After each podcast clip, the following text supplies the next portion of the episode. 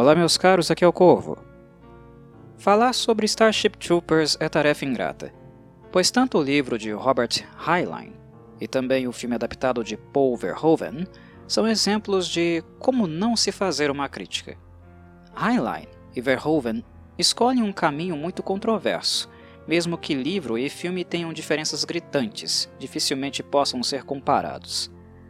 No entanto, há um elemento de semelhança Ambos optam por criticar o totalitarismo, o hipernacionalismo, o militarismo exacerbado e o fascismo, através da glorificação dos princípios que regem esse tipo de governo. Ou seja, a premissa é assertiva, mas o caminho adotado bastante equivocado. O que Heinlein criou, basicamente, foi uma distopia. O mundo de Starship Troopers nada mais é que um sistema organizado e totalmente calcado no poder disciplinar, onde a opressão se manifesta por duas vias. A primeira é através da coerção direta, e a segunda, bem mais ardilosa e perigosa, é através da propaganda, muito semelhante ao modelo nazista, que tem como função alienar os cidadãos, torná-los acríticos em relação ao governo, docilizar e gerar corpos úteis para o combate. Milhares e milhares de pessoas que, profundamente alienadas, jamais questionam a razão de estar sacrificando suas vidas e de seus semelhantes. O que vejo como um problema na obra de Heinlein e depois no filme de Verhoeven é que ambos glorificam o autoritarismo ao estampá-lo como um modelo que, hipoteticamente, na ficção do filme, obteve sucesso. Isso é um paradoxo. A simbologia nazista pode ser verificada em basicamente todos os aspectos de Starship Troopers, nas vestes, no comportamento, na mídia, nos princípios, mas esclareço que Heinlein e Verhoeven não tinham como objetivo induzir as pessoas a defender este modelo de sociedade. Starship Troopers apresenta um mundo distópico possível de acontecer na realidade, para assim os leitores e cinéfilos perceberem como ele é cruel, desigual, irracional e também estúpido. É como se os realizadores dissessem: se a Segunda Guerra Mundial tivesse terminado com a vitória dos nazistas e demais regimes fascistas, vejam que tipo de futuro os aguardaria. A função é pedagógica, sem dúvida. O problema é que tanto Heinlein e Verhoeven não possuem a menor didática para fazer um movimento como este, não possuem a sensibilidade para criar, durante a apresentação, um campo fértil para o pensamento não há uma mediação para que o público consiga pensar sobre o que viu de maneira crítica, refletida, para além das aparências. Da forma que o filme é apresentado, por mais que Verhoeven tenha dito que optou pelo caminho da sátira para fazer as pessoas se tocarem do quão absurdo e ridículo é um sistema de governo autoritário, ele falha miseravelmente no objetivo, porque no fim, o feedback que recebeu do público foi de que o filme glorificou a simbologia nazista. Fez propaganda gratuita para extremistas que certamente iriam utilizar a obra para inflamar seus seguidores fanáticos e continuar pulverizando ideias preconceituosas, segregacionistas e autoritárias. O livro de Heinlein recebeu a mesma crítica no fim dos anos 50. Os fãs do autor acusam os produtores do filme de ter deturpado as ideias dele afirmam que Heinlein era libertário, contra a guerra e o militarismo. E é honesto dizer que o filme apresenta tais características de maneira exacerbada não para elogiar, mas para literalmente zombar da estupidez de todos os envolvidos. Explicitar a zumbificação de uma sociedade formada por seres não pensantes. Mas, honestamente, na minha análise, ambas as obras são um completo desastre porque foram incapazes, tanto no fim dos anos 50 como no fim dos anos 90, de levar o público a uma reflexão mais profunda. Elas apenas exibem tais simbologias e se apegam na ideia de que a massa entende sátira, ou que possui um nível intelectual suficiente para perceber as profundas contradições dos sistemas autoritários que se autoglorificam. E nós sabemos que isso não é verdade em países com traços imperialistas e que endossam um nacionalismo além da conta, como é os Estados Unidos, por exemplo, é necessário fazer uma intervenção pedagógica, dar mastigadinho mesmo, porque é um tipo de reflexão que o público-alvo não está acostumado a fazer. Verhoeven, que por sinal cresceu numa Holanda ocupada por nazistas na Segunda Guerra Mundial, sabia muito bem disso e foi ingênuo ao acreditar que as pessoas entenderiam a crítica do filme. Nem ele nem o roteirista Edward Neumeier tiveram capacidade de ir além da glorificação que o modelo de sociedade de Starship Troopers previsivelmente faria, e a responsabilidade recai toda sobre eles. Neumeier era fã da obra original, algo que Verhoeven sequer conseguiu terminar de ler porque ficou entediado e depressivo, o que é natural para alguém que viu nazistas marcharem na sua terra natal. Isso só revela que Heinlein teve sucesso em provocar asco, mas não de deixar claro que sua obra não endossava a barbárie. Neste sentido, Verhoeven poderia ter feito algo mais assertivo e não conseguiu tão pouco. Quem lê Heinlein termina acreditando que o autor endossa o fascismo, porque faltou à obra um movimento posterior, que é justamente de explicitar as contradições do modelo. O público em geral precisa de uma, uma mediação pedagógica, algo que o autor não teve capacidade de fazer e os produtores do filme também não. Eles não tiveram competência para isso. O que Heinlein desejava, e também Neumeier e Verhoeven, era que, ao término do livro ou filme, as pessoas esclarecidamente entendessem que os humanos não são os heróis. Na realidade, o filme serve para mostrar como eles são os tiranos, aqueles que ocupam, destroem e sacrificam barbaramente a sua própria espécie para atingir interesses individuais, vis e completamente mesquinhos. E o fato do público não ter entendido isso seja em 1959 ou em 1997, é a clara demonstração do fracasso. Quem nós vamos culpabilizar? Colocaremos a culpa no público, considerando-o inepto para compreender uma crítica tão simples? Ou no autor e no diretor, que não conseguiram transmitir a mensagem que planejaram? Ora, todos sabiam sobre o tipo de tradição que os Estados Unidos principalmente possuem quando Starship Troopers utiliza os mesmos mecanismos hollywoodianos de sempre, que colocam um povo americano como melhor e mais desenvolvido, que tipo de sentimento vocês acham que vai aparecer?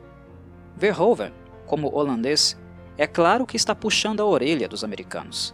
É como se ele dissesse: Ei, americanos, sabe este sentimento exagerado que vocês têm sobre si mesmos? Este nacionalismo perigoso que faz muitos de vocês acharem que são seres humanos melhores do que várias outras nações do mundo? Então, cuidado com isso, porque o exagero dessa postura deixa vocês muito parecidos, sabe com quem? Isso mesmo, com os nazistas, seus antigos inimigos na Segunda Guerra Mundial. Não sejam contraditórios. Mas o problema reside na tradição, no background, no preparo para ouvir e receber crítica, o que Verhoeven subestimou. O público americano é formado desde criancinha para ter este tipo de postura, para sempre endossarem superioridade, mesmo que a realidade esfregue na cara dos mesmos. Uh, o contraditório. Mesmo quando eles não são os melhores, eles defendem arduamente que são, em virtude de um discurso, de uma postura nacionalista que eles são educados desde criança para ter é algo enraizado na cultura deles, assim como continua sendo no Japão, por exemplo, e que a Alemanha levou décadas para reeducar seu povo, retirar esse sentimento de supremacia. Não é uma tarefa simples, principalmente quando você cresce sendo pulverizado pela propaganda, pelas mídias e pelo cinema americano que repete a todo momento como o americano é melhor que todos os outros povos do mundo. Há movimentos de resistência lá, é claro que tem. Mas bater de frente com tradições seculares é algo difícil e transformações psicossociais são lentas. Levam muito tempo. Sendo assim, quando Verhoeven apenas glorificou este espírito no filme e não se preocupou em ensinar, em desenhar bonitinho para o público que o filme é uma crítica, ele apenas reforçou o problema e ainda deu munição para quem advoga a favor do ódio, da intolerância e da segregação. Enquanto obra crítica, Starship Troopers é um verdadeiro fiasco. Há poucos anos atrás, o The Guardian chegou a escrever que o filme é visionário, porque muitas vezes ele aborda questões representativas do passado, mas que estão acontecendo agora, infelizmente. Mas tal apontamento também é equivocado. O filósofo Hegel já havia demonstrado isso há séculos atrás em seu trabalho. explicitando como funciona a dialética histórica, o movimento de retorno ao passado, como a história da humanidade se movimenta em espiral. Starship Troopers não tem nada de visionário. Na verdade, ele só explicita a realidade como ela é, mas sem conseguir elaborar um ensaio crítico sobre a mesma. Sabe quem conseguiu fazer isso de maneira extremamente competente na literatura? Este alguém foi o escritor inglês George Orwell, com uma obra chamada 1984. Neste livro, Orwell faz tudo o que Starship Troopers precisava fazer, desejava fazer e não teve competência para tal. Portanto, se queremos uma obra qualificada, capaz de não apenas exibir a barbárie, mas também despertar o espírito crítico no público para que ele pense sobre as contradições dos regimes totalitários, continua sendo 1984 o livro mais indicado para tal. Perto dele, Starship Troopers parece obra de jardim de infância. Arrebentei com o filme, né? Mas vamos lá, tem coisas legais nele também. E do ponto de vista do entretenimento, ele não deixa de ser uma boa pedida. Ele só é um fracasso completo enquanto crítica da estrutura e modelo de governo. Verhoeven, quando perguntado sobre a razão de filmar uma obra com contornos fascistas, ele disse o seguinte: Se eu disser ao mundo que um modo fascista de fazer as coisas não funciona, ninguém vai me ouvir. Estamos vendo isso aí na realidade, né? Pois bem, ele continua. Então, eu farei um mundo fascista perfeito. Todo mundo é lindo, todo mundo é brilhante, tudo tem armas grandes e sofisticadas, mas que só servem para matar insetos. Em outro momento, ele chegou a afirmar que a mensagem do filme é de que a guerra nos torna todos fascistas. Tudo isso é realmente óbvio, mas ele superestimou demais o público, majoritariamente formado por intolerantes. Daí veio o seu fracasso, porque, ao contrário do que ele esperava, a maioria bateu palmas para o filme mas pelos motivos errados.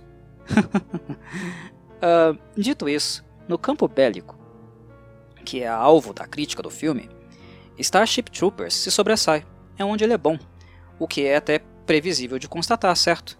Ele é extremamente competente em destruir, provocar caos, genocídio. Para um filme de 1997 e que usou muito CGI, Starship Troopers é bem interessante. Se você conseguir suportar a primeira meia hora do filme, Provavelmente você conseguirá chegar até o fim dele. No início, a obra está apenas preocupada em introduzir os dois personagens centrais, o par romântico John Rico e Carmen Ibanez, interpretados por Casper Van Dien e Denise Richards.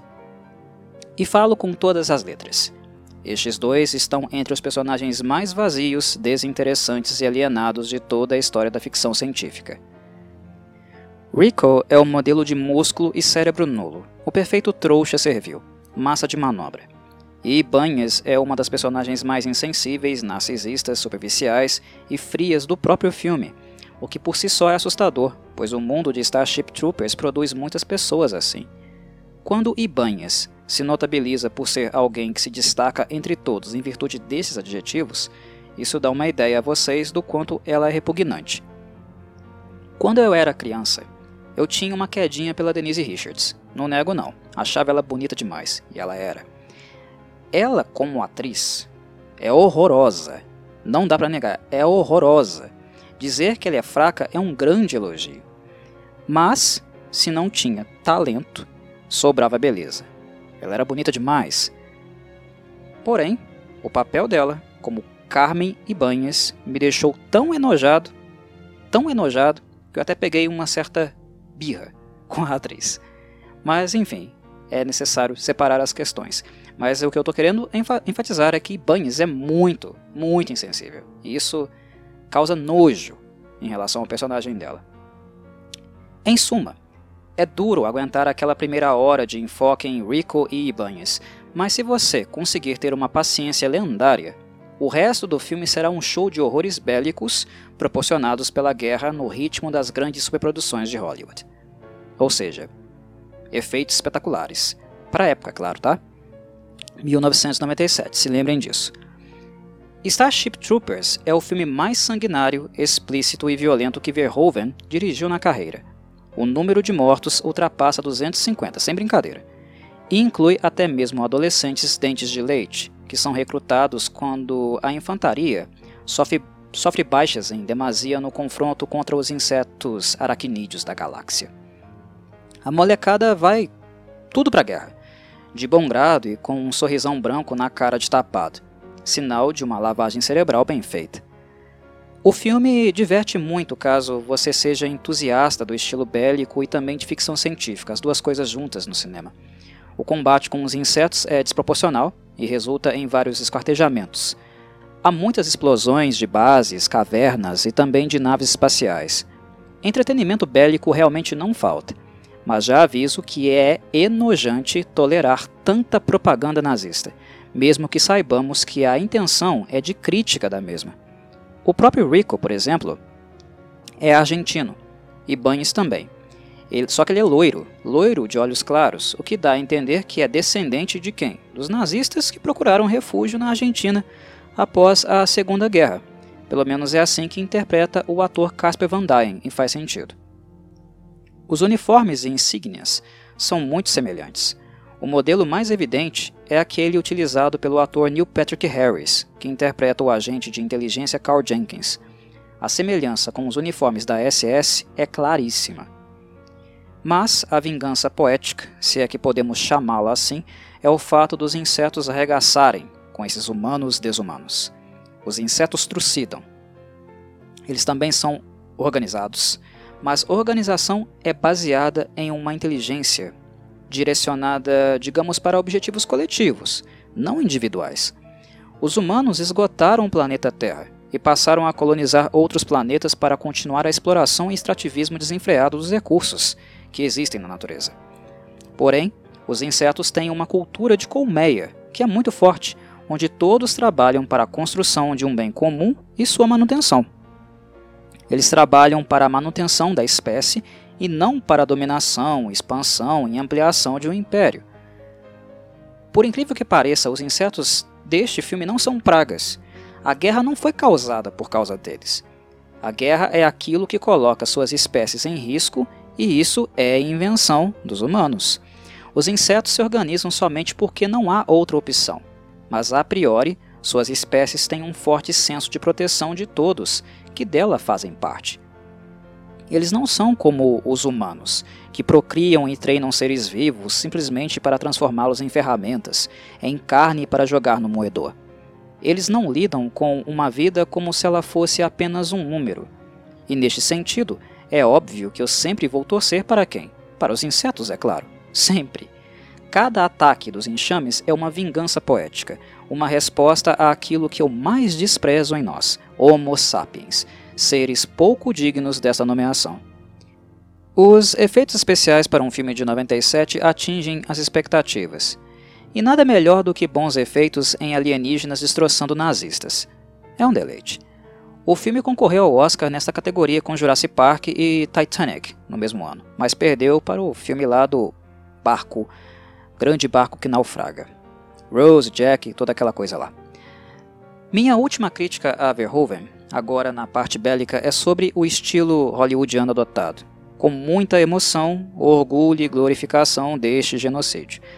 É claro que é exatamente isso que o filme quer mostrar, que no caso, né, como tudo o que a guerra produz é irracional, não faz sentido, é estúpido. Mas se o objetivo de Verhoeven era sensibilizar o público com os horrores da guerra, ele acabou fazendo o serviço apenas pela metade. O tom do filme acabou criando a imagem de heróis que sacrificam vidas e não de vítimas de um sistema completamente desumano, um sistema que ceifa vidas humanas. Para atingir o objetivo inicial, Verhoeven deveria ter investido mais no luto, na dor, na depressão, nos traumas, nas síndromes pós-traumáticas dos soldados. Enfim, naquilo que humaniza os soldados, que permite que enxerguemos neles seres humanos e não apenas armas que podem ser substituídas. Mas eu já bati excessivamente nessa tecla e já deixei claro que naquilo que é mais importante, Starship Troopers foi um verdadeiro fiasco. Mas, como filme de guerra, e ficção científica, ele vai agradar. Depois da primeira hora, o filme torna-se frenético e desgracento, totalmente desgracento. A obra deu origem a várias sequências, animações, séries de TV e tudo mais.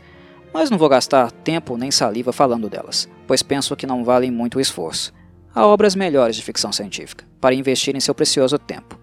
No mais, deixo aquele abraço e minhas saudações, Corvides. Até o próximo vídeo.